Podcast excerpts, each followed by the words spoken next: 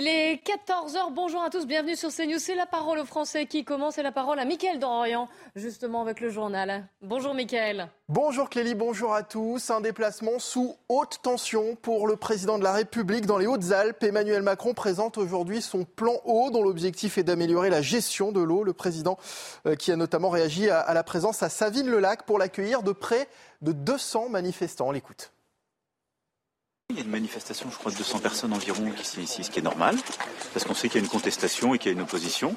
C'est d'ailleurs pour ça aussi que la Première ministre recevra l'intersyndicale la semaine prochaine. Et donc, il y a des mobilisations qui sont là, qui sont dans un cadre prévu par notre démocratie. Il y a un dialogue qui euh, se poursuit.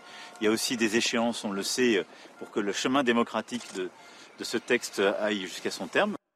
Et à noter qu'au moins deux de ces manifestants ont été interpellés. À Marseille, à présent, la gare Saint-Charles a été occupée par des opposants à la réforme des retraites. Les manifestants ont bloqué toutes les voies. Le trafic a repris progressivement, mais des retards sont encore à prévoir dans les prochaines heures.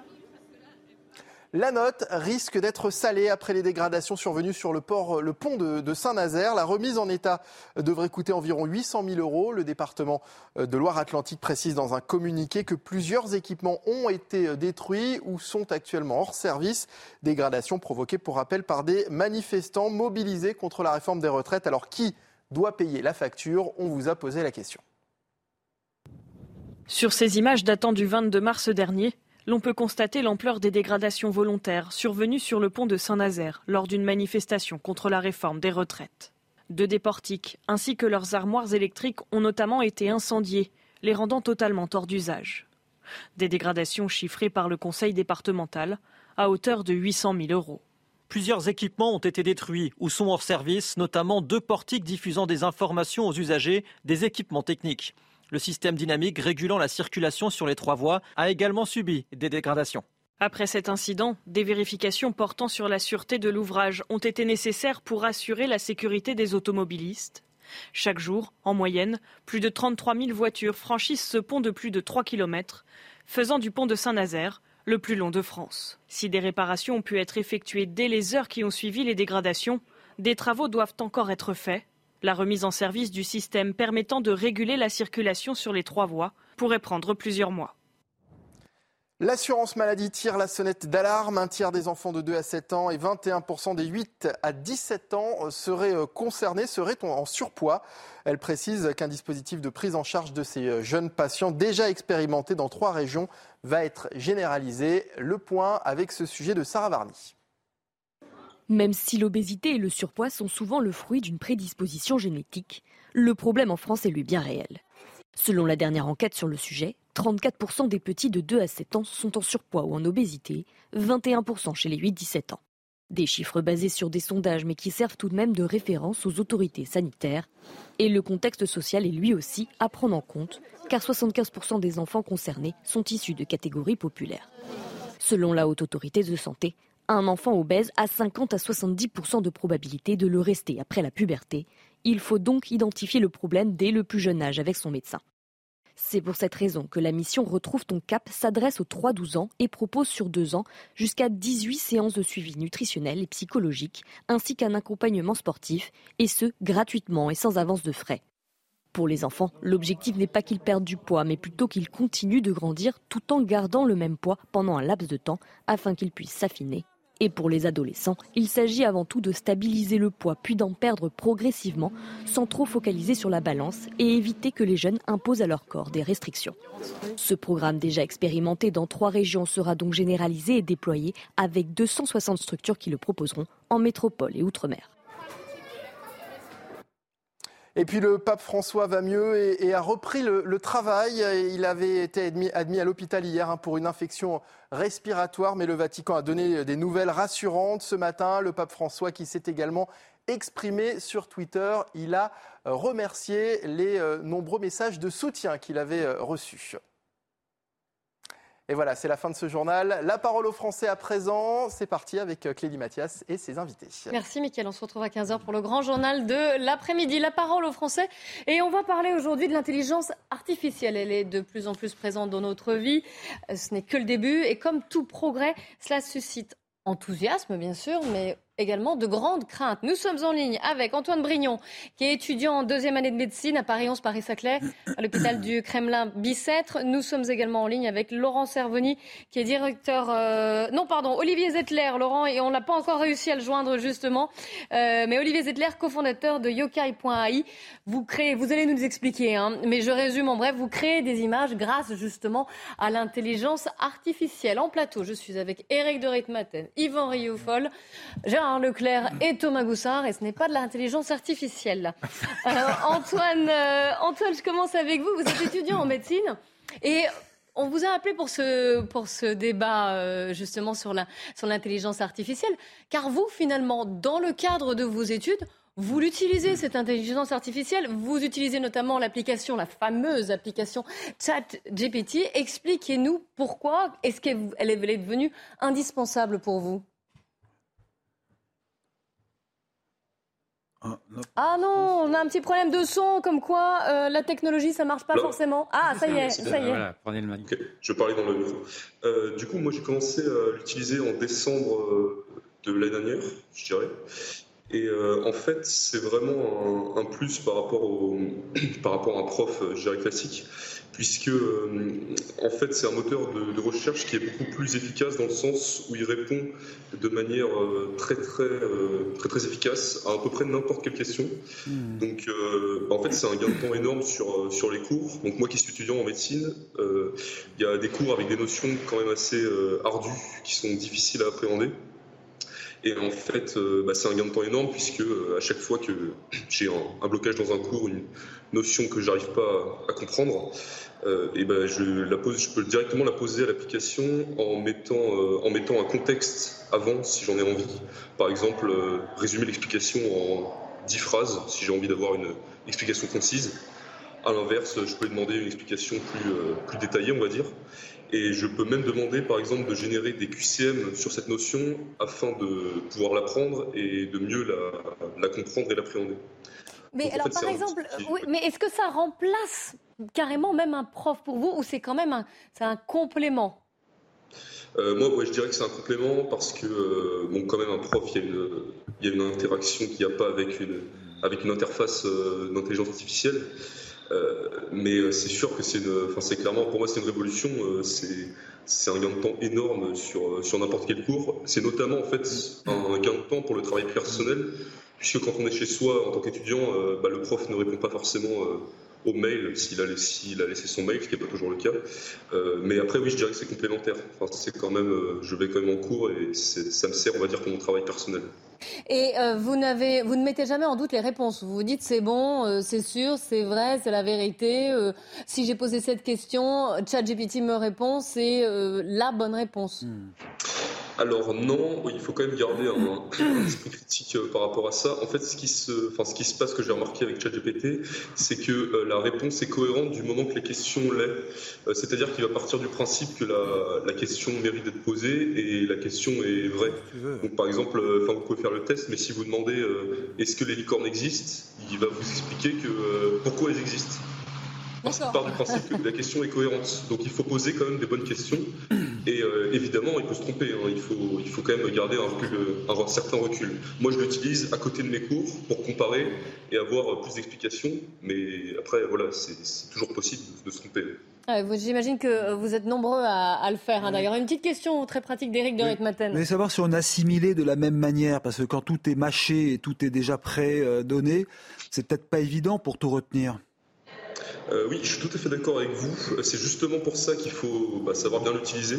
Euh, à savoir que bah, moi, par exemple, j'essaie d'abord de faire un travail de, recherche sur le cours, de me poser des questions, et je m'en sers en dernière instance une fois que j'ai pas réussi à trouver la réponse ailleurs. D'accord. Mais, je, pense qu'il faut faire attention à effectivement pas directement poser la question dès qu'on comprend pas, parce que sinon forcément on retient moins bien. Euh, Gérard Leclerc, pour vous, Antoine. Est-ce qu'il n'y a pas quand même un souci dans la mesure où finalement c'est l'intelligence artificielle, c'est lui qui fait le travail que vous, vous devriez faire mm. C'est-à-dire que c'est plus vous qui allez chercher les choses, c'est lui qui vous donne tout, y compris d'ailleurs la, mm. résolution des, problèmes que vous pouvez avoir. Finalement, peut-être que vous auriez pu trouver cette résolution dans un livre aussi. Oui, ou en réfléchissant soi-même. aussi. Euh, oui, bah, réfléchir soi-même, euh, enfin l'information, si je ne la connais pas, elle ne peut pas venir de moi-même. Après, dans un livre, c'est possible, mais en fait, c'est en fait, la même chose c'est juste un gain de temps. C'est comme si on avait un livre directement euh, en face de nous et que le, on avait un programme qui nous mettait directement à la bonne page, euh, au bon endroit. Donc en fait, c'est, pour moi, c'est clairement un outil, c'est un, un gros plus. Euh, une question d'Yvan Rioufol. ChatGPT a aussi malgré tout un biais idéologique parce que ChatGPT est programmé pour donner un certain nombre de réponses. Alors peut-être qu'en science cela ne se voit pas, mais cela peut se voir dans des sciences sociales par exemple. Est-ce que vous dites que vous faites usage de votre esprit critique, mais est-ce que vraiment vous êtes armé, enfin vous, en, règle générale, est-ce que les étudiants seraient suffisamment armés pour contredire pour contredire un chat GPT qui serait formaté, dans le fond, dans l'idéologie de la Silicon Valley. Vous savez, avec une idéologie un peu conformiste. Euh, oui, bah, c'est vrai, vous avez, tout à fait raison. Après moi, comme, euh, comme je suis étudiant en médecine, la question se pose un peu moins parce que bah, les sciences, c'est quand même assez, neutre. Donc finalement, euh, bah, c'est des questions biologiques qui sont vraies ou fausses. après, effectivement, je pense que dans les sciences sociales, peut-être faire plus attention parce qu'il euh, peut y avoir des biais, effectivement. Et eh ben justement, on va, on va continuer d'en parler, hein, de, ces biais, de ces craintes, de ces interrogations que cela soulève. Merci pour votre témoignage, euh, Antoine. On vous souhaite bon courage pour vos cours et bien sûr euh, vos examens. Attention quand même à chat GPT. Thomas Goussard, pourquoi on en parle beaucoup de l'intelligence artificielle? Ça fait des années qu'elle existe. Là, on a l'impression qu'en quelques mois, il y a quelque chose qui a explosé. C'est l'arrivée au grand public. Euh, ChatGPT a été lancé en novembre. Hmm. Euh, ils ont 100 millions d'abonnés et ils viennent de lancer la version 4 euh, en mars, hmm. depuis donc à peine trois semaines. Et entre la version précédente et celle-là, elle a fait un bond qui fait que GPT-4 arrive quasiment au QI moyen d'un Français. Euh, par rapport à la version d'avance, il a pris 10, 10 points de QI. C'est dit de manière euh, bizarre. c'est une évaluation, euh, elle vaut ce qu'elle vaut, mais mm. il a pris 10 mm. points de QI quasiment en, en 3 mois. Ça veut dire que bah, potentiellement, c'est. Oui, ça fait rire parce qu'on parle d'un ordinateur. En fait. alors, on dit intelligence artificielle, c'est ce qu'on, c'est pas encore à ce stade-là. C'est plutôt du chatbot pour l'instant. C'est vraiment programmé pour répondre à des questions. Euh, l'intelligence artificielle, ça sera le, pas d'après, mais ça progresse extrêmement vite. Et puis en même temps, là, ces, dernières semaines, on a su vu aussi beaucoup de petites applications euh, d'intelligence artificielle pour fabriquer des images. Vous allez en parler tout à l'heure, notre invité. Et ces images, on les a fausses images, des images détournées. On va en voir quelques exemples. Par exemple, si vous avez vu le pape avec une énorme doudoune blanche, euh, c'est faux. Il l'a jamais, il l'a jamais mise. On a vu Emmanuel Macron aussi dans des détournées dans des manifestations. Donald Trump faux. arrêté par la police. Exactement. Là, vous voyez le pape avec cette fameuse doudoune blanche. Ça fait beaucoup parler, beaucoup réagir. Ou Emmanuel Macron dans les dans les manifestations. mais ça, c'est des montages. Je sais pas oui, mais justement. Si vous voulez, euh, on avait voulu fabriquer cette photo-là. Euh, la semaine dernière, j'avais voulu vous fabriquer cette photo-là en utilisant des logiciels comme Photoshop. Vous pouvez y passer la journée à deux ou trois et arriver à ce résultat-là. Là, vous demandez à la machine de vous le faire et vous ah en faites 25 en 10 secondes. Donc ça veut dire que pour ceux qui veulent fabriquer du fake, par exemple, une personne avec euh, n'importe quelle de ces applications va vous fabriquer des, centaines d'images en une journée au lieu d'une. Euh, sur ChatGPT aussi, c'est cette vitesse de calcul. En fait, mm. euh, souvenez-vous du progrès, quand on fauchait les champs de blé avec une faux, aujourd'hui une moissonneuse-batteuse. Bah là, c'est à peu près pareil au, au, nombre de gens qu'il va falloir, mais sauf que ça sera du travail plutôt intellectuel pour un coût de 20 euros par mois. Si je puis me permettre de poser une question, on va devoir à qui À Thomas bah, vous, tous, là, il va falloir vérifier ses sources. Le vrai problème, c'est que et les photos, les valider, les certifier, parce que des vraies photos, des fausses, comment on fera la différence? Alors aujourd'hui, on la voit. Hein. vous, si vous regardez un petit peu de près, vous allez voir que les mains sont jamais correctes. Il y a toujours un doigt en trop ou un doigt qui est pas dans le bon sens. Mais ça veut dire qu'à la vitesse où ça se développe, oui, le dans deux ans, finalement. non, mais ça va être dans deux ans, ou allez, dans mm. cinq ans, vous pourrez demander à votre téléphone de vous fabriquer euh, Avatar 3. Mm. Carrément le film en entier, ah avec le scénario, les dialogues et les images, à la vitesse à laquelle ça se développe. Oui, on, pourrait, on, pourrait, tous applaudir, et moi le premier à ChatGPT, mais effectivement, tel que vous le décrivez, tel que l'on peut pressentir les, instrumentalisations de ceci, cela peut donner effectivement un monde, un univers totalement mensonger, ben, un, univers de propagande, un univers de fake news qui serait euh, avec un univers totalement coupé du réel dans le fond avec une. On va en parler parce que je disais, on, est en ligne justement avec. Euh, à la réalité. On est en ligne, on va en parler avec Olivier Zettler, euh, qui est cofondateur de Yokai.ai, donc qui crée justement ces images, pas forcément des fausses hein, d'ailleurs, vous allez nous le dire, hein, euh, avec l'intelligence artificielle. Et nous sommes, je ne sais pas si on arrive déjà à être en ligne avec Laurent Serveni, qui est directeur de et recherche et innovation du groupe Talent. Il, va il conseille des entreprises en intelligence artificielle. Ah si, ça y est, je vous vois. Bonjour, Monsieur Serveni. Merci d'être euh, d'être avec nous. Je pose juste une dernière question à Thomas Goussard, mais qui va lancer le débat d'ailleurs. Parce que pourquoi on en parle aujourd'hui? Il y a eu deux tribunes qui ont mhm. fait beaucoup parler ces derniers jours. L'une de Bill Gates et l'autre aujourd'hui emmené, j'allais dire, par Elon Musk, mais il n'est pas le seul. Racontez-nous, Thomas. Oui, c'est en début de semaine, Bill Gates a publié une tribune de cette page où il dit euh, tout ce qu'il pense de bien de l'intelligence artificielle et de ce que ça va apporter, mais aussi de tous les dangers. Hmm. Euh, et des risques que ça va provoquer. Elon Musk s'est un petit peu moqué lui sur Twitter en disant de toute façon, Bill Gates n'a jamais rien compris à l'intelligence artificielle. le problème, c'est que le lendemain, il a lui-même signé une tribune hmm. avec d'autres. Euh, alors, pour rappel, Elon Musk, c'est lui qui a fondé OpenAI, donc c'est la société qui développe ChatGPT, GPT-4 aujourd'hui. Il n'en fait plus partie, mais il développe de son côté, donc ils sont un peu en concurrence. Mais le patron de ChatGPT, Elon Musk euh, et beaucoup d'autres, une centaine de, personnes. Et des grands noms, hein, cofondateurs d'Apple. Harari qui, a écrit Sapiens, il y, a, des gros gros noms dans cette euh, pétition. Et eux, aussi, ils se disent, alors eux, ils disent qu'il faudrait peut-être faire une petite pause sur le développement parce que ça va très très vite et qu'il faudrait peut-être avant se poser les, questions. Parce qu'on parle des fake news, mais il y a plein plein d'autres questions. Ce que je vous disais tout à l'heure, est-ce qu'on autorise ChatGPT euh, sur les téléphones quand on passe le bac en juin? Ouais, se poser la question avant. C'est pour ça qu'ils disent qu'il faut faire une petite pause parce que ça va très très vite. Lui, eux, ils dénoncent euh, les problèmes de manipulation, les problèmes pour notre démocratie. Mhm. Euh, ils disent qu'il y a besoin de temps pour, euh, pour mhm. s'adapter. Je résume évidemment. Et ils comparent même, ils comparent l'intelligence artificielle, on va dire ChatGPT, appelons-la comme ça, à l'énergie ou même aux armes nucléaires. On dit qu'il faudrait se poser les questions comme on l'a fait pour, pour les armes nucléaires, notamment en, en, termes de régulation. Alors Laurent Servoni, je vous pose la question, il y a beaucoup de choses qui ont été euh, qui ont été dites. Euh, comment vous réagissez à cette, euh, justement à cette tribune, cette pétition qui est parue, on va dire encore une fois pour simplifier les choses, emmenée par Elon Musk et qui dénonce les, dangers de l'intelligence artificielle? Vous qui, justement, conseillez les entreprises en innovation et en intelligence artificielle Bonjour, merci de me donner la parole. Je pense que, vous l'avez vu, il y a un emballement du débat autour de l'intelligence artificielle ces derniers, ces derniers mois, notamment sur la, grâce à la sortie de, l'outil que vous avez évoqué, euh, ChatGPT. Néanmoins, d'abord, l'intelligence artificielle, ça fait euh, plus de 30 ans que, ça existe et euh, cycliquement, il, y a des, y a des annonces qui, sont, qui, qui annoncent la disparition de l'humanité quasiment à cause de, l'IA.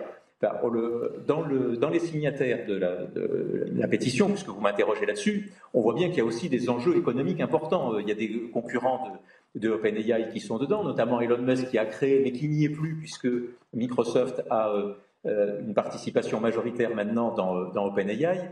Donc on voit que d'une part, il y a des enjeux économiques qui sont très très importants. D'autre part, ce moratoire qui est demandé, il est de toute façon factuellement impossible. C'est-à-dire qu'aujourd'hui, ces outils, ils sont à la disposition de tout le monde et moyennant quelques compétences techniques, mais pas si élevées que ça, tout un chacun peut installer ses outils sur son ordinateur personnel et donc utiliser ces outils. Mm. Donc je ne vois pas comment on va empêcher la population mondiale d'utiliser des outils qui sont déjà à, qui sont déjà à la disposition euh, de tout le monde. oui, ça ne sert à rien finalement ce moratoire. Après. Donc déjà, c'est factuellement impossible. Et dans ces signataires, enfin, euh, il faut voir que euh, vous avez d'autres personnes qui sont, par exemple, Yann Lequin, qui est quand même une des sommités en intelligence artificielle, qui a contribué depuis de nombreuses années à l'émergence de l'IA, euh, souligne que dans le passé, on a aussi voulu couper l'accès, par exemple, dans les au XVe siècle, on disait qu'il ne fallait pas que le livre soit l'imprimerie euh, permette d'éditer des livres. Donc vous voyez que l'accès au savoir, l'accès aux outils, ça arrive qu'on ait envie de la supprimer, mais ça, ça n'est pas le bon moyen. C'est-à-dire que le, bon moyen d'utiliser ces outils, c'est la formation, c'est d'apprendre aux gens à bien les utiliser, à bien les comprendre euh, et à les maîtriser. Quand vous avez oui, mais il y a peut-être une autre, pardon, je vous coupe, mais il y a peut-être une autre, eux, ils parlent de moratoire aussi, peut-être pour permettre aux législations de, réguler, de mettre en place des choses. On le voit avec les réseaux sociaux. C'est maintenant qu'on voit les effets des réseaux sociaux, notamment sur les, sur, les enfants, et qu'il commence à y avoir des, euh, des lois, des règles, euh, des un peu de restrictions aussi. Est-ce que là, ces personnes qui ont signé cette pétition, qui sont quand même nettement concernées, parce que la plupart ont fondé des entreprises en, en voilà, en intelligence artificielle, est-ce qu'ils alertent pas en disant attention, on a quand même un monstre, on a Frankenstein, il faut peut-être adapter les lois avant d'aller trop loin. C'est peut-être juste ça. Mais en fait, la, législation sur, par exemple, sur les, fausses informations, sur, euh, enfin, vous voyez, les, fake news qui sont, qui occupent quand même euh, le, débat depuis euh, une dizaine d'années, la législation, elle n'est pas liée à l'intelligence artificielle. Le fait qu'il y ait de fausses informations, des images manipulées, euh, que sur les réseaux sociaux circulent des comptes qui, sont, euh, qui véhiculent des, des, des, informations euh, malhonnêtes ou, ou, qui font de la désinformation n'est pas lié à l'IA. Enfin, vous voyez, encore une fois, c'est la formation qui prime. imaginez qu'en France, vous avez 9% des Français qui pensent que la Terre est plate. Et vous voyez bien que ce n'est pas lié à la technologie, c'est vraiment un besoin d'information qu'il y a avant tout. Alors, je voudrais avoir l'avis d'Olivier Zettler qui est également avec nous par rapport à ce que vous avez dit et par rapport à la, question initiale. Hein. Vous restez tous les deux en ligne, évidemment. Oui, bonjour. Euh, alors effectivement, euh, il y a cette pétition qui a été signée par un certain nombre de, personnalités euh, renommées et concernées par les, évolutions dans le domaine de l'IA. Moi, je me consacre professionnellement à ce domaine depuis maintenant six ans. et c'est vrai que sur les 12 derniers mois, on a pu constater une accélération assez vertigineuse euh, des percées scientifiques euh, en la matière, donc euh, aussi bien dans le domaine de ce qu'on appelle les LLM, donc les, large language models auxquels appartiennent GPT-3, GPT-4, ChatGPT, mais également dans ce qu'on appelle les modèles texte ou image, qui permettent de générer de toutes nouvelles images à partir d'un simple texte. Et c'est vrai que même parmi les, experts internationaux qui suivent de près et très méticuleusement euh, les nouvelles avancées, certains se disent très clairement incapables de suivre. Parce qu'il y a comme un effet exponentiel dans les découvertes euh, et dans les nouvelles possibilités. Et je pense que cette proposition de moratoire qui me paraît être plus un effet de communication pour des raisons qu'on peut évidemment évoquer, euh, je pense que c'est une manière de tirer quand même la sonnette d'alarme. Euh, et ça me paraît tout à fait sain. Moi, pour être très clair avec vous, euh, pas plus tard que l'été dernier, quotidiennement, je me, je m'interrogeais pourquoi la presse ne s'était pas déjà massivement emparé du sujet parce que on pouvait déjà voir euh, mm. euh, des signes plus qu'avant-coureurs euh, de là où on allait l'été dernier. Et c'est vrai que finalement, c'est les, quelques photos fake qu'on a vues du pape, de Macron, de, de Donald Trump qui ont fait émerger davantage le sujet. mais effectivement, il y a une accélération de la recherche dans ce domaine qui donne le vertige. et plus on y réfléchit, je finirai par ça, plus on y réfléchit, plus on se rend compte que le monde est en train de faire face à une espèce de boîte de Pandore et on a énormément de mal à prédire les implications sur nos sociétés et ce qui est fou, c'est que ce sont des, encore une fois les gens concernés, les créateurs finalement, euh, ceux qui créent Frankenstein, qui, qui critiquent, et l'alerte vient d'eux. Donc, euh, alors beaucoup de questions. Plateau, on va commencer. Yvan Riofol pour encore une fois, soit Olivier Zecler, soit Laurent Servoni. Laurent Servoni pour, euh, en mettant en parallèle l'invention de l'imprimerie et ChatGPT. Dans l'invention de l'imprimerie, l'imprimerie a multiplié malgré tout les sources d'information en multipliant les livres. Ici, j'ai l'impression avec ChatGPT qu'au contraire, on monopolise une sorte de pensée unique avec une un conformisme qui sera établi par donc cette intelligence artificielle préprogrammée. Et moi, j'y vois le, début d'un nouveau totalitarisme. Est-ce que c'est cette vision-là, c'est-à-dire d'une pensée unique, d'une pensée conforme? J'ai par exemple, j'ai pensé, j'ai en mémoire par exemple l'interview qu'avait faite Sonia Mabrouk sur Europe 1 il n'y a pas tant que ça, pas, pas, pas longtemps, pardon, qui avait interviewé une intelligence artificielle et qui avait mm. donné des réponses d'un conformisme accablant et, donc est très dangereux. Et donc je me demande si nous ne sommes pas là face à un nouveau totalitarisme qui mériterait en effet euh, plus que des réflexions. Alors je crois que vous êtes tous les deux à vouloir réagir. Laurent Servonier et Olivier Zettler, euh, ça nécessiterait au moins 4 heures, une, une, grande dissertation. Je vais vous demander une petite réponse courte et on reprendra euh, juste après la pub notre débat. Laurent Servonier peut-être en premier? D'accord, merci. Bah, en fait, alors, vous avez tout à fait raison sur le fait qu'il manque une information, notamment dans le chat GPT, sur la manière dont l'entraînement a été fait, puisque euh, comme l'a expliqué euh, mon collègue, il y a ce qu'on appelle les LLM sont entraînés sur des grandes quantités de données, mais il y a une composante humaine qui est ajoutée à la fin pour justement éviter qu'il y ait du sexisme, du racisme, de l'antisémitisme, etc. Et donc, il y a effectivement un risque que cette partie entraînement humain vienne modifier cet apprentissage sur des grandes quantités de données. Or, on n'a pas cette information. Et donc là aussi, euh, dans OpenAI, il n'y a plus, dans, Open, ça aurait dû être open source, mais ça ne l'est plus euh, à l'origine, c'était ce qui était visé. Et évidemment, euh, la recherche doit être ouverte et ouverte au plus grand nombre. Et évidemment, si les entraînements sont, fournis en open source, sont expliqués et sont accessibles à tous, on évite le genre de dérive que vous évitez parce que vous avez raison, quand on met un outil à disposition des gens, si on ne sait pas comment l'outil a été créé, comment il a été entraîné, et, et donc que les résultats sont biaisés par l'être humain qui a introduit ce qu'il souhaite donner comme réponse, c'est effectivement un risque, mais qui se maîtrise, encore une fois, par l'ouverture de la conception, l'explication de la façon dont ça a été entraîné. Et il y a d'autres outils que, que ChatGPT. On parle beaucoup de celui-là parce que, comme ça a été dit, il y, a, un coût marketing qui a été très très fort, mais vous avez euh, Lama, Lambda, Lambda, euh, Palm, d'autres outils des concurrents de OpenAI qui sont euh, peut-être plus ouverts, BART que va sortir euh, Google, donc euh, sur lesquels on peut espérer qu'il y ait une ouverture, parce que c'est l'ouverture qui permettra de comprendre comment cela fonctionne. Et, pour avoir la que vous évoquez. Et pour avoir la réponse d'Olivier Zettler sur ce sujet, je vous propose de faire un petit tease, donc de se retrouver juste après la pub dans quelques instants. Vous restez bien avec nous. On va continuer de parler évidemment de, des craintes que l'intelligence artificielle soulève. Et puis on parlera de l'eau aussi, de la sécheresse en France. Vous savez qu'Emmanuel Macron est en déplacement dans les Hautes-Alpes et a annoncé un plan de sobriété concernant tous les secteurs pour l'eau. On en parle juste après la pub. Restez bien avec nous sur CNews. La parole aux Français, on commence par le Flash Info avec Adrien Spiteri. Emmanuel Macron annonce un plan de sobriété sur l'eau. Il sera demandé à chaque secteur d'ici à l'été. Le chef de l'État veut également passer à 10% de réutilisation des eaux usées en France d'ici 2030. Emmanuel Macron est en déplacement à Savine-le-Lac dans les Hautes-Alpes aujourd'hui. L'assurance maladie prend des mesures face à l'augmentation de l'obésité chez les plus jeunes. Elle annonce la généralisation d'un suivi pour les enfants de 3 à 12 ans à risque ou en situation de surpoids. La crise du Covid-19 a aggravé la situation. Au total, 17% des 6 et 17 ans sont en surpoids en France. Et puis Paris s'inquiète après l'arrestation d'un journaliste américain en Russie. La France appelle Moscou à respecter la liberté de la presse. Il aurait été arrêté pour espionnage. De son côté, le Kremlin met en garde Washington contre toute forme de représailles.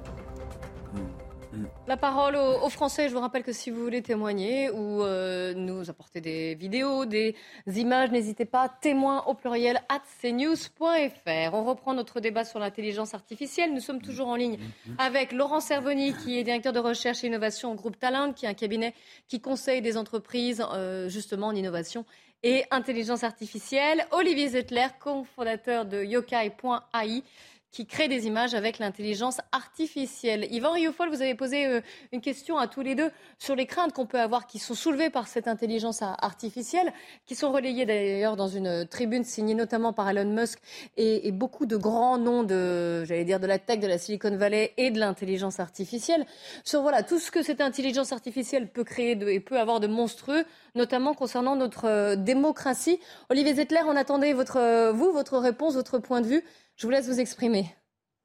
Oui, merci. Yvan Riofol posait la question du conformisme euh, des contenus euh, qui pourraient être générés par euh, ces intelligences artificielles. Et c'est effectivement une question très légitime. je pense qu'il y, y, a au moins trois axes de réflexion avec lesquels on peut appréhender cette question. le premier, c'est la question de l'originalité du contenu qui va être généré par cette intelligence artificielle cette IA, elle est entraînée sur un corpus de données. Elle va euh, savoir apprendre le contenu de ce corpus de données de manière très détaillée et elle va mmh. avoir tendance à générer du contenu qui a du sens, mais qui sera une combinatoire, c'est-à-dire un mix de ce qu'elle a appris. lui demander de générer quelque chose d'original euh, qui n'est pas euh, intrinsèquement présent dans le corpus de données initial, ça aujourd'hui, c'est pas établi que ça soit vraiment possible. Donc, euh, Yvan Vioufol a tout à fait raison que l'IA aura tendance à recracher un mélange cohérent, en général, de ce qu'elle a déjà appris. Mm.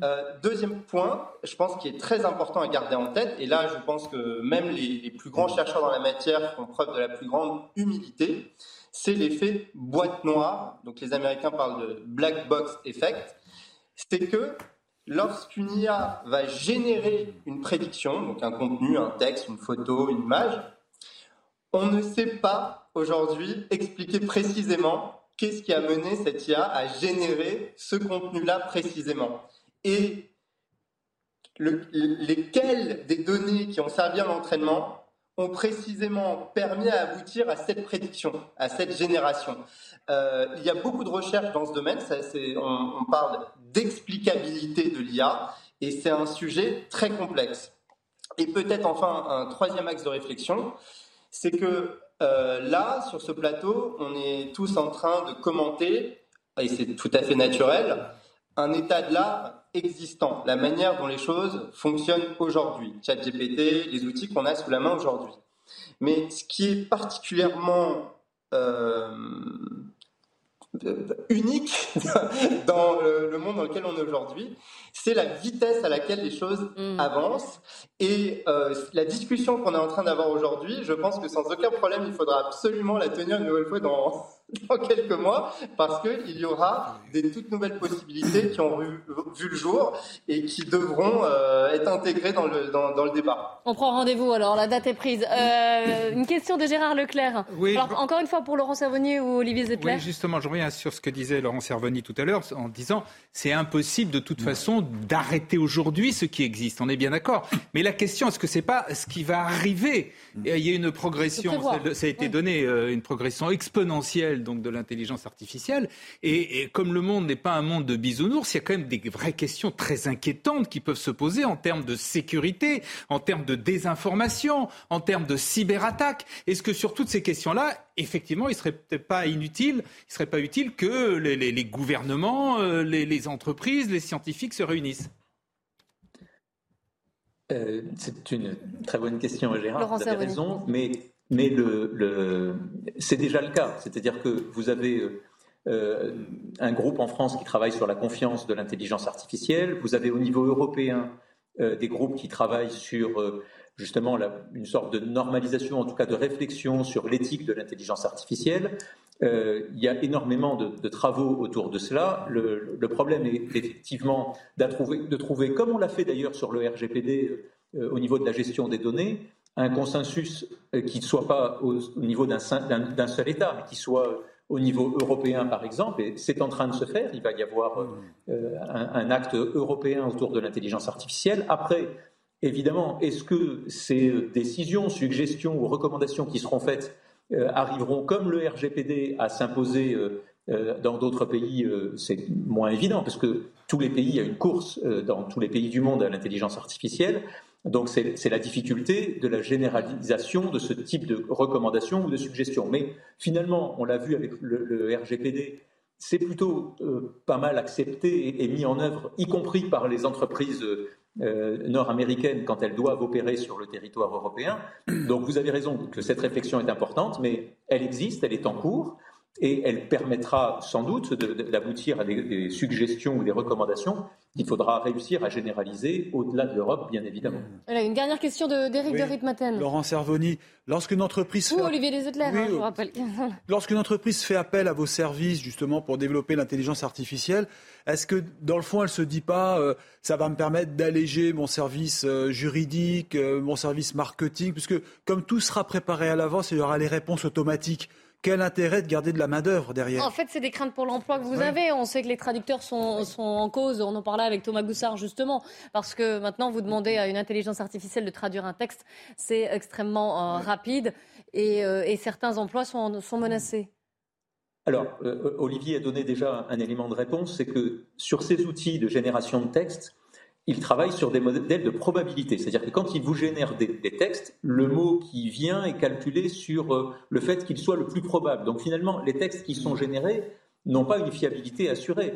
Euh, c'est basé sur des, probabilités mathématiques. Donc il faut quand même des experts pour euh, savoir, d'une part, poser les bonnes questions et vérifier les réponses. Euh, de même que vous, en tant que journaliste, quand vous diffusez une information, vous allez en vérifier les sources, vous allez passer du temps dessus, et donc vous avez un niveau d'expertise qui fait que ce n'est pas n'importe quelle information qui est publiée. Donc là, dans le travail que vous évoquez, il y aura toujours besoin d'experts. Vous savez, on annonce régulièrement euh, c'est le cas, je pense. Vous savez, on annonce régulièrement que l'IA va détruire des emplois. Récemment, il y a une étude qui est sortie il y a quelques jours qui disait que l'intelligence artificielle va détruire 300 millions d'emplois. Si on remonte en 2019, IBM avait lancé une étude qui annonçait que en trois ans, 120 millions d'emplois seraient détruits par l'intelligence artificielle. Dans la réalité, ça ne s'est pas produit. Vous n'avez pas eu 120 millions d'emplois euh, de détruits. Donc en fait, l'IA est un outil complémentaire euh, aux, travaux que font les êtres humains. Ça continuera à être un outil qu'il faut évidemment utiliser de manière euh, pertinente et intelligente. On a, nous, de notre côté, réalisé un, euh, exercice avec des, des, collaborateurs de différentes entreprises il y a une dizaine de jours. On a formé en une journée, on les a formés à ce type d'outils. Et sur les trois jours qui ont suivi, ils ont utilisé ce type d'outils et ce qu'ils ont produit est assez extraordinaire. On va faire le retour d'expérience dans la presse, donc euh, je serais ravi de venir vous le présenter dans, quelques semaines. Euh, donc on a montré qu'une fois les, gens correctement formés à ces outils, ils arrivent à s'en servir pour produire des choses extraordinaires. Donc il, il faut garder des cerveaux humains, c'est ce que vous nous dites, quand même. C'est indispensable. Merci beaucoup à tous les deux, Olivier Zettler et, Laurent Servoni, nous avoir éclairé sur l'intelligence artificielle et bien sûr euh, ses conséquences aussi et toutes les, questions philosophiques, éthiques même qu'elle soulève. Merci beaucoup à, Thomas Goussard. On va changer radicalement de, sujet. C'est quelque chose de plus terre à terre. C'est l'eau. Alors on en a beaucoup parlé. Vous savez que en France euh, aujourd'hui, on est dans un voilà dans une année très très particulière et que le que les euh, que l'hiver a été particulièrement sec, j'allais dire un record de 32 jours sans pluie, hmm. ce qui n'a pas permis de reconstituer euh, ce qu'on appelle les nappes phréatiques. Pour 80%, elles sont hmm. en dessous de la normale. C'était au 1er mars. Emmanuel Macron effectue un premier euh, déplacement, j'allais dire en France, alors qu'on est en pleine euh, mobilisation contre la réforme des retraites. On va en parler avec vous, Florian Tardif, parce que voilà, il a annoncé son hmm. plan haut. Oui, tout à fait. Cela faisait euh, deux mois maintenant que le président de la République ne s'était pas euh, déplacé euh, en région. Il est actuellement dans le sud de la France afin de présenter ce plan haut qui devait initialement être présenté la semaine dernière par la première ministre Elisabeth Borne, mais qui n'a pas été présenté compte tenu du contexte social effectivement actuellement en France. Cela permet au président de la République, bien évidemment, de tenter d'ouvrir une nouvelle page pour, euh, espère-t-il, euh, justement en finir avec cette crise et cette contestation sociale dans la rue. Alors qu'a annoncé tout à l'heure le président de la République? Oui, effectivement, il y a une période qui est compliquée et il redoute ce qu'il a appelé un des grands stress euh, cet été dans certaines communes concernant euh, les réserves d'eau. C'est pour cela euh, que dès à présent, il va y avoir un plan de sobriété sur l'eau, à l'instar du plan de sobriété énergétique qui avait été mis en place euh, cet hiver pour tenter justement de limiter notre consommation en eau pour préparer euh, cet été. Il a également annoncé euh, une enveloppe, par exemple, de 500 millions d'euros. Ça concernera tous les secteurs hein, de sobriété. Hein. Tout à fait. Mmh. L'ensemble des, des, des, secteurs seront impactés par, par cela. Il a annoncé que il a développé, débloqué une enveloppe de, de 500 millions d'euros à destination notamment donc des budgets des agences de l'eau. Il a également annoncé qu'il y aurait une tarification progressive de l'eau euh, qui serait euh, généralisée euh, en France très certainement à l'image de ce qui est fait dans certaines communes d'ores et déjà. C'est-à-dire que par exemple ce qui était fait à, Montpellier, c'est qu'il y a un tarif réduit pour une consommation d'eau limitée et qu'ensuite ce tarif est drastiquement augmenté lorsqu'on dépasse une certaine consommation. Tout cela, vous l'avez compris, pour tenter de préserver au maximum nos capacités pour permettre aux agriculteurs ou euh, euh, aux, grandes entreprises de pouvoir bénéficier toujours d'eau, notamment durant les périodes compliquées, à l'instar de cet été. Nous sommes en ligne avec Antoine Libessard, qui est distributeur de matériel d'irrigation pour les agriculteurs dans les Hauts-de-France. Avant de l'entendre, je voudrais vous faire écouter Emmanuel Macron, justement, sur ce plan de sobriété que vous nous annonciez, euh, Florian Tardif.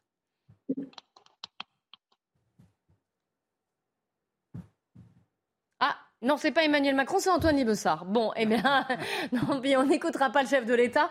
Antoine Ibessard, bonjour, merci d'être euh, avec nous. Je le disais, vous, êtes vous travaillez dans une entreprise qui distribue du matériel d'irrigation aux agriculteurs. Vous êtes situé dans les Hauts-de-France. Euh, quel est l'état des demandes en eau de la part de vos clients, donc les agriculteurs, cette année, et si on peut avoir un petit comparatif bonjour. Donc le besoin se fait ressentir de plus en plus. Nous avons des étés et des printemps très secs. Euh, ça, c'est la météo et le climat qui changent tout doucement. Donc, on a une production de légumes dans les Hauts-de-France qui s'intensifie et avec un climat qui change, des besoins qui s'intensifient aussi de plus en plus. Et vous le constatez vraiment parmi les, demandes on, vient vous chercher pour, euh, voilà, pour avoir plus d'irrigation parce qu'on n'arrive pas à la trouver là où elle était on, nous demande d'être plus performants, euh, d'intensifier l'irrigation pour irriguer aussi de manière plus optimale, c'est-à-dire irriguer la nuit quand il y a peu de vent et quand euh, l'évaporation est faible. Donc euh, nos clients et nos agriculteurs sont aussi conscients qu'il faut préserver la ressource et euh, ne pas irriguer de manière disproportionnée. Et ces demandes en eau, elles sont liées justement à la sécheresse, à l'état des, sols, des nappes phréatiques et de l'absence de, de pluie, ou elles sont liées aussi à un modèle agricole peut-être intensif? Euh, pour moi, le modèle agricole n'a pas évolué euh, que ça depuis quelques années. Euh, nous, nous constatons vraiment que le climat change et que les saisons d'irrigation s'intensifient dans la durée et dans, la quantité d'eau qu'il faut apporter aux plantes. Pour moi, le modèle agricole n'a pas évolué énormément depuis ces années. D'accord, il n'est pas, pas en cause. Une question de Gérard Leclerc pour vous, Antoine. Oui, il y a une réalité, c'est qu'il y a une diminution des ressources d'eau. Hein. je crois que ça a été de 14% ces, ces, dernières années. Ça représente 32 milliards de mètres cubes, c'est énorme. Est-ce que la solution, ce ne serait pas d'abord de réfléchir à d'autres espèces de cultures, d'autres types de plantes qui, sont, euh, qui demandent moins d'eau, qui consomment moins d'eau euh, par exemple, il y a peut-être une question sur le maïs, cette question même sur, sur, ou alors des espèces en tout cas qui, qui sont moins euh, consommatrices d'eau. Alors, je, je, pense que la recherche y travaille. Hum. Euh, c'est très compliqué. Euh, c'est très compliqué de trouver des variétés qui demandent moins d'eau. Aujourd'hui, on peut trouver des variétés qui sont moins sensibles aux maladies, moins sensibles à, à des, des, hausses de température. Mais à, à ce stress hydrique, c'est très compliqué. C'est très compliqué parce que euh, n'importe quelle plante vivante a besoin d'une quantité pour se développer hum. et d'un volume. Oui, mais alors, il y a quand même voilà, le maïs, on a besoin de beaucoup de quantité, contrairement à d'autres qui sont peut-être mm. moins, euh, voilà, moins consommatrices. Réfléchir. Euh, oui, oui. Pour, pour, ce qui en est du, maïs, c'est un fait. Mais nous, dans les Hauts-de-France, on a surtout de gros besoins pour le légume, euh, pour l'agroalimentaire, pour la pomme de terre, pour les haricots, pour le petit pois. Euh, toutes ces conserveries et ces, et ces, usines de frites sont dans, dans, le nord de la France. Donc on a, on a besoin aussi de nourrir euh, les Français euh, et de respecter ce circuit court, d'éviter de ramener le, le légume de, milliers de kilomètres. Oui, ça, euh, effectivement, c'est ce qui rajouterait en fait au problème aussi euh, en termes de consommation d'eau, en tout cas en, termes de réchauffement climatique. Oui, Yvan Rioufol, une question une, pour Une réflexion et une question, une réflexion tout d'abord sur cette opération de diversion qui semble être celle mm. du président de la République. Qui ah, vous revenez sur la politique. vous ne pouvez pas vous en empêcher. Il faut quand même s'interroger ouais. pourquoi est-ce qu'on parle de l'eau maintenant. Et j'y vois quand même une mm. opération, une sorte de chiracisation de, de Emmanuel Macron. Rappelez-vous en 2003, mm. alors que Bush déclarait la guerre à l'Irak, euh, Chirac déclarer la guerre au cancer, aux accidents de la route, etc. Et là, on voit aujourd'hui que Macron persiste dans cet apolitisme en déclarant euh, la guerre, dans le fond, à l'eau, ou enfin, en tout cas, à la pénurie d'eau. Et donc, il faut quand même prendre en, considération cet hors-sujet, me semble-t-il, alors que les, sujets urgents sont prégnants et qu'il n'y répondra pas. Alors, Gérard n'est pas du tout d'accord. Ma question, hors-sujet, c'est un vrai sujet, quand même. Oui, c'est un vrai sujet, mais enfin, ce n'est pas un sujet d'urgence. On est ah, dans bah une urgence extrême, et là, on voit bien qu'on va essayer de balader l'attention pour faire croire que l'urgence aujourd'hui est une urgence non plus climatique, mais enfin, liée à l'eau, au climat d'ailleurs, qui est liée à l'eau. Je pense qu'il y a une diversion. Et ma question plus, plus personnelle. On en revient à Antoine Livessa, un autre sujet après cette réflexion si, politique. Euh, vous utilisiez déjà les eaux usées dans l'irrigation de vos cultures. Est-ce que mm. ceci est un, est un phénomène qui est à généraliser et à combien de pourcentage est-ce que cette eau usée euh, peut, apporter mmh. d'irrigation? Pour compléter, je rappelle qu'Emmanuel Macron, Florian Tardif, vous allez me dire, mais il a, il a annoncé un plan de réutilisation jusqu'à 10% des, eaux usées. Hein. On est très en retard par rapport à d'autres pays. Très en retard par rapport à d'autres pays, notamment dans les euh, à la fois dans les entreprises, mais également dans, les habitations. Pour l'instant, est à moins de 1%, quand euh, l'Italie euh, est à 8%, l'Espagne est 14%, et Israël à 85%. Mm. Donc on a un retard énorme. Antoine Libessard, je vous laisse répondre. Alors effectivement, c'est une, une piste d'amélioration, l'utilisation des eaux usées. ce qu'il faut savoir, c'est que ça existe déjà depuis de nombreuses années. Hein. Pour ma part, je pense que dans les Hauts-de-France, ça existe depuis une trentaine d'années. Les eaux de sucrerie, là où sont transformées les betteraves sucrières, hmm. sont utilisées depuis de nombreuses années euh, pour, pour l'irrigation. Euh, par contre, c'est vrai que c'est une, c'est une faible, une faible, malheureusement une faible minorité pour l'instant. J'imagine que c'est à peu près autour de 5%, mais euh, c'est vraiment la, la, piste, pour ma part, qu'il faut explorer. Oui, on a encore une, grosse marge de manœuvre. Une question d'Éric de, de et sans matériel d'irrigation, vous pensez que des cultures pourraient disparaître euh, en France? C'est-à-dire le paysage changerait dans, 20, 30 ans? C'est impossible pour certaines cultures d'imaginer de, les cultiver sans l'irrigation. Mm. Euh, c'est le cas du légume hein, que nous mangeons tous les jours. Euh, la pomme de terre, les, haricots verts, les petits pois, les épinards, tout ce qui est produit dans les Hauts-de-France ne pourra pas euh, ne pourra pas être cultivé sans l'irrigation et ça pourrait être amené à disparaître. Alors, on est loin de ce qui se passe dans le sud de la France et en Espagne, mais tout doucement, on voit euh, depuis une dizaine d'années que la tendance change et que nous avons besoin de plus en plus d'eau par rapport au climat qui change. Alors, une rapide question, toute dernière et tout rapide de, Gérard Leclerc. Qui est d'actualité, d'actualité même violente. Euh, la fameuse question des méga-bassines. Hum. Est-ce que ça vous paraît une bonne solution? Est-ce qu'au contraire, vous, comme d'autres, hum. vous dites, vous dites que c'est pas forcément, c'est pas la bonne solution parce que l'eau qui est à l'extérieur, eh bien, elle a tendance notamment à s'évaporer. Alors, c'est le sujet violent du moment, effectivement, qui, qui, nous concerne.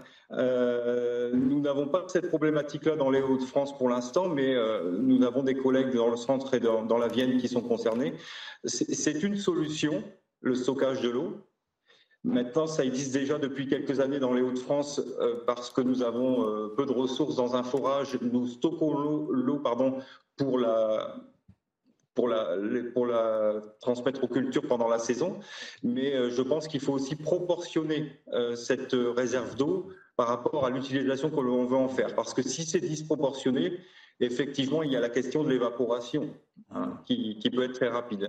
Donc il faut bien étudier par rapport au terrain, si, si j'entends ce que vous dites. Voilà. Voilà. Stocker pour évaporer, effectivement, il n'y a aucun intérêt. Mm. Merci beaucoup pour votre témoignage et, vos explications, Antoine Libessard. Merci également à, Eric Yvan, Gérard et Florian Tardif. On se retrouve dans quelques instants pour le grand journal de l'après-midi sur CNews.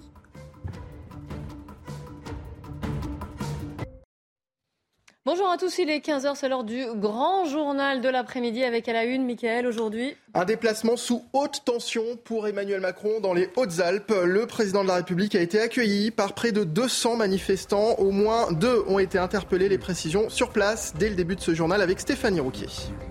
À la une également, des rassemblements visant à soutenir les manifestants blessés à Sainte-Soline sont prévus dans toute la France. Le ministre de l'Intérieur, Gérald Darmanin, a demandé au préfet de renforcer la sécurité des préfectures.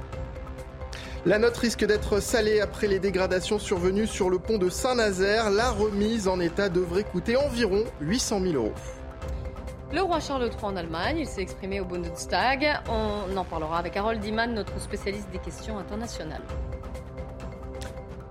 Emmanuel Macron dans les Hautes-Alpes, donc le chef de l'État présente aujourd'hui son plan eau, dont l'objectif est d'améliorer la gestion de l'eau. Laure Para, vous êtes à Savine-le-Lac où le président a été euh, accueilli dans une ambiance euh, plus que tendue.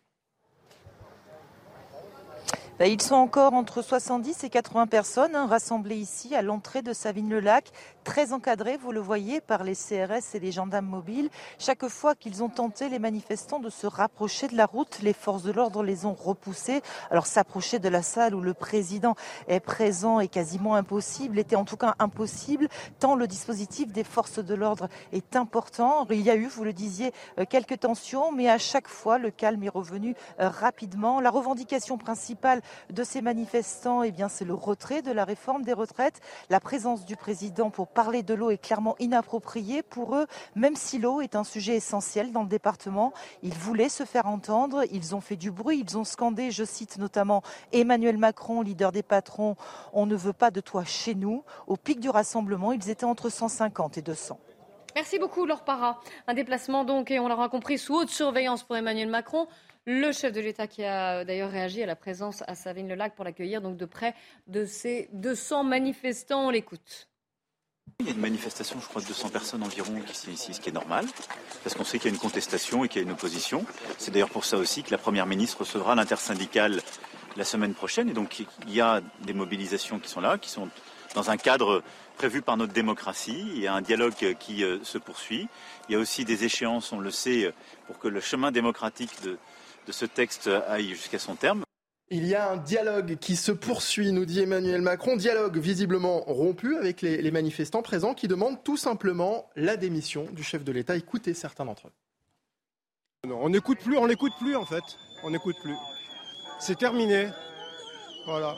C'est un menteur, voilà, effectivement faut qu'il démissionne simplement. S'il est incapable de gouverner, ce monsieur. C'est tout.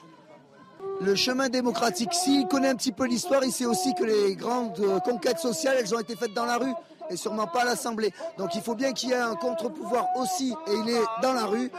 Emmanuel Macron qui s'est exprimé aussi sur les affrontements du week-end dernier à Sainte-Soline, dans les Deux-Sèvres. Le chef de l'État a condamné les violences. Il a réaffirmé son soutien aux forces de l'ordre. Il s'agit justement d'un projet qui correspond aux critères que nous évoquions tout à l'heure. On en a besoin pour euh, euh, justement avancer sur les questions d'eau. Il faut le faire avec des concertations. Elles ont eu lieu avec beaucoup de respect pour les parties prenantes. Et c'est aussi pour ça que je remercie tous nos élus de mener ce travail. Qu'il y ait des contestations, c'est une chose. Rien ne peut justifier la violence. Il y a des gens qui venaient contester et qui étaient là en famille, qui d'ailleurs, à Mel, le lendemain, euh, ont tenu un moment plus festif qui n'a donné lieu à aucune aucun débordement. Mais vous avez des milliers de gens qui étaient simplement venus pour faire la guerre. C'est inacceptable. Et donc je, réaffirme mon soutien aux élus et aux forces de l'ordre.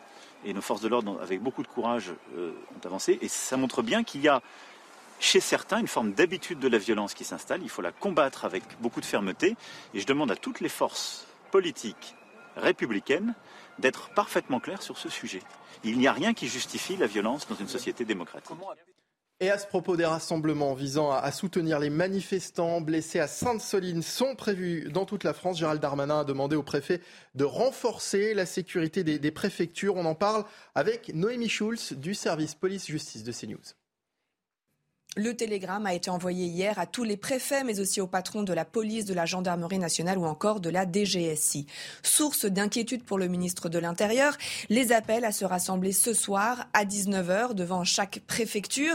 Dans ce document que nous avons pu euh, consulter, on peut lire que plusieurs collectifs d'ultra-gauche ont appelé à ces rassemblements afin d'exprimer d'abord leur soutien aux personnes blessées ce week-end à Sainte-Soline, mais aussi pour dénoncer les violences qui seraient le fait des forces de l'ordre. Selon le renseignement euh, territoriales de 16 à 20 000 personnes sont attendues partout en France, hors région parisienne, pour un total de 80 actions, alors que la tension, euh, déjà très forte depuis le début du mouvement euh, contre la réforme des retraites, est encore montée d'un cran ce week-end avec les rassemblements interdits et maillés de violence à Sainte-Soline. Le ministre de l'Intérieur demande donc une vigilance particulière pour protéger les préfectures et les sous-préfectures en mobilisant la police, la gendarmerie, en se coordonnant aussi avec avec l'autorité judiciaire. En fonction des risques identifiés, les manifestations susceptibles de troubler gravement l'ordre public seront interdites. Voilà ce que dit Gérald Darmanin, qui a fait part mardi euh, de sa volonté de dissoudre le groupe Soulèvement de la Terre. Il encourage les préfets à transmettre à son cabinet tout élément qui pourrait appuyer cette démarche. Être agriculteur, c'est faire face à de nombreux défis, hausse des prix des semences, des produits alimentaires et depuis quelques temps, donc, les problèmes liés au changement climatique et à l'eau. C'est donc l'objet de la visite d'Emmanuel Macron dans les Hautes-Alpes. Et pour économiser l'eau, les agriculteurs sont de plus, nombreux, plus en plus nombreux pardon, à s'équiper de stations météo sur leurs parcelles. C'est un reportage de Jean-Michel Decaze. Les stations météo font désormais partie du paysage des campagnes. Elles mesurent en permanence au centre des parcelles le vent, la pluie, l'humidité et l'ensoleillement. Ça revient sur l'ordinateur, sur le téléphone, on a une application et on voit ça euh, en temps réel tous les quarts d'heure.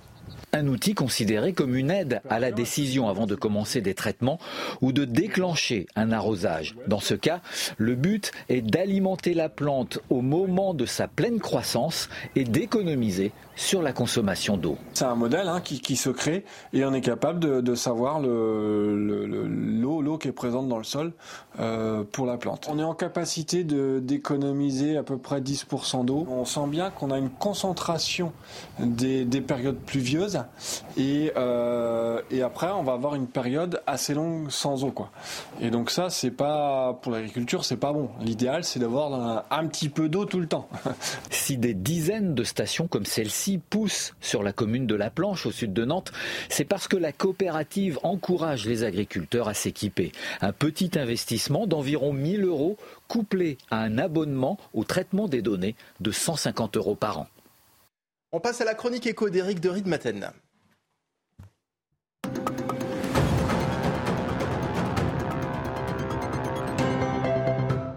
On parlait de l'eau et des menaces qui pèsent hein, sur les ressources d'eau. Eric, certaines villes veulent faire payer plus cher en fonction de la consommation.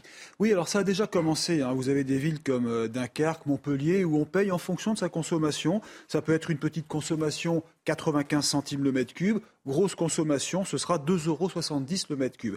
Alors, en fait, on se rend compte que la France, finalement, a des tarifs de l'eau relativement euh, faibles, et c'est ça le problème. Et elle consomme euh, beaucoup. Alors, c'est pour ça que l'État, d'ailleurs, s'est prononcé et va demander une baisse générale de 10% de la consommation d'eau. Donc, c'est un effort supplémentaire d'ici à 2030, et même réutiliser 10% des eaux usées. Voilà ce que, l'on apprend.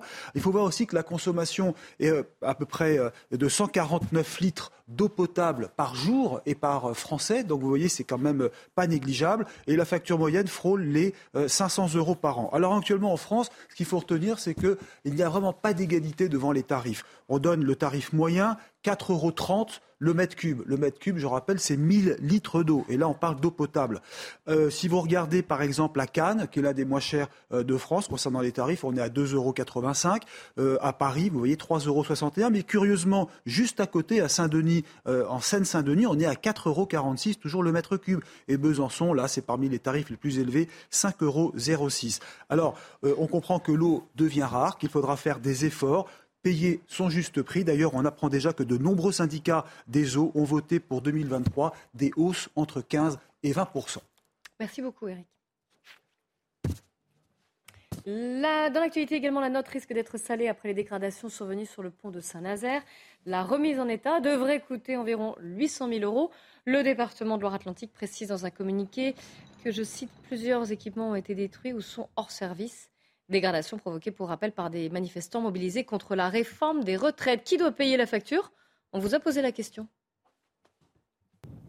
Sur ces images datant du 22 mars dernier, l'on peut constater l'ampleur des dégradations volontaires survenues sur le pont de Saint-Nazaire lors d'une manifestation contre la réforme des retraites. Deux des portiques, ainsi que leurs armoires électriques, ont notamment été incendiées, les rendant totalement hors d'usage.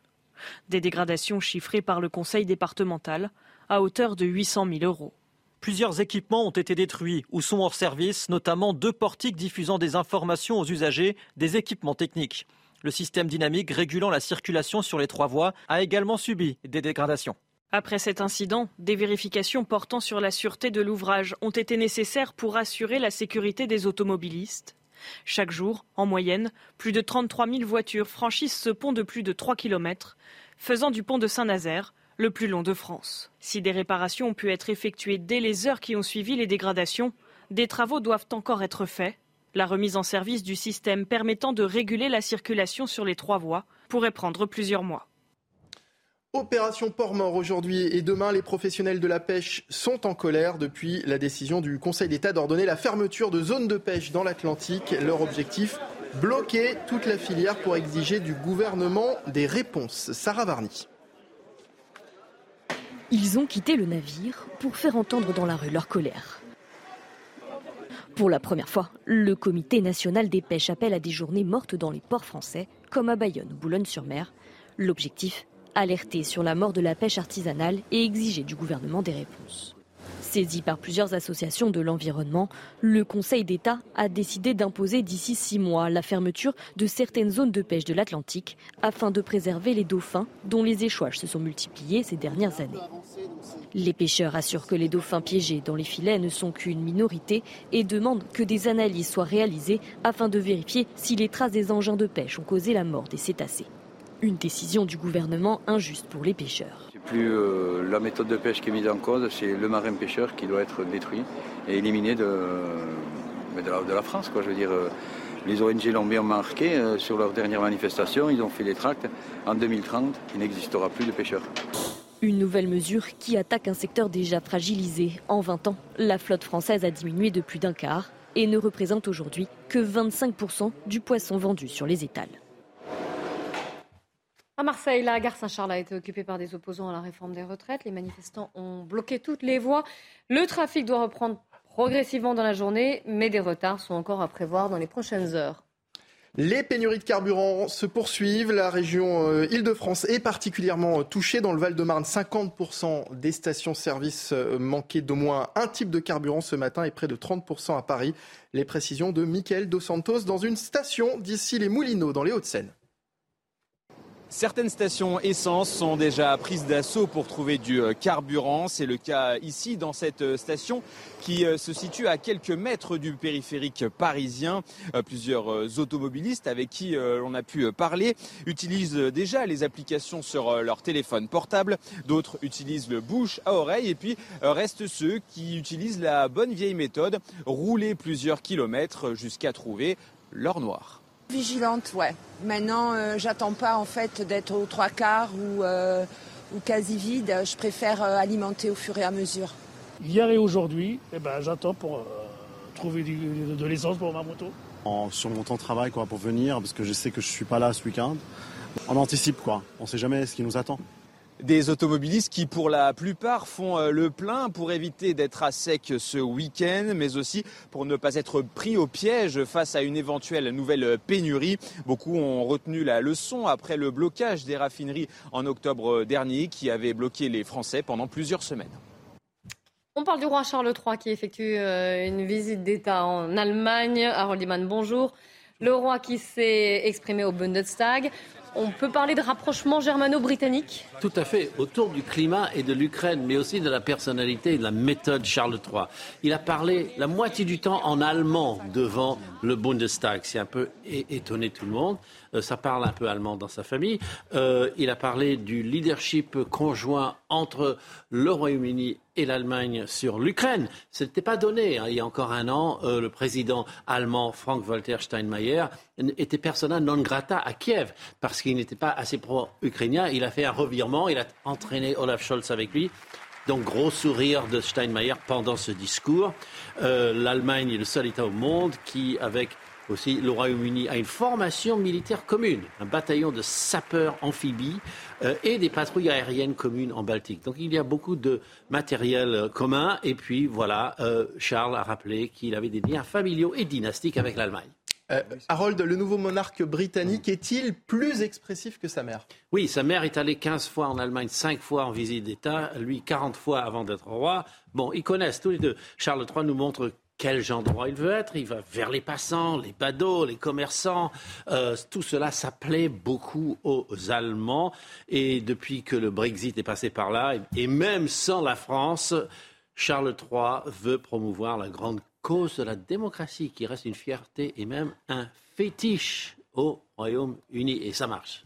Vous parliez, Harold, de la, de la France, justement. À noter que cet après-midi, une centaine de syndicalistes ont déployé une banderole géante face aux côtes anglaises sur lesquelles est inscrit Désolé Charles, à la prochaine. Une façon évidemment d'ironiser sur l'annulation de la visite en France du monarque pour cause de mobilisation contre la réforme des retraites. See you soon. Puis une bonne nouvelle, le pape François va mieux et a repris le travail information du porte-parole du Saint-Siège. Hein. Dans un communiqué, le pape François s'est également exprimé euh, sur Twitter et s'est dit touché par les nombreux messages reçus ces dernières heures. J'exprime ma gratitude à chacun pour sa proximité et ses prières, a ajouté le souverain pontife. Merci beaucoup, Miguel. C'est la fin de ce grand journal de l'après-midi. Dans un instant, vous retrouvez le débat sur CNews avec Nelly Denac et ses invités. 90 minutes info. Elle reviendra bien sûr sur les, annonces euh, d'Emmanuel Macron concernant l'eau et puis bien sûr sur les inquiétudes concernant les rassemblements après euh, le week-end dernier et les, les affrontements qu'il y a eu à Sainte-Soline.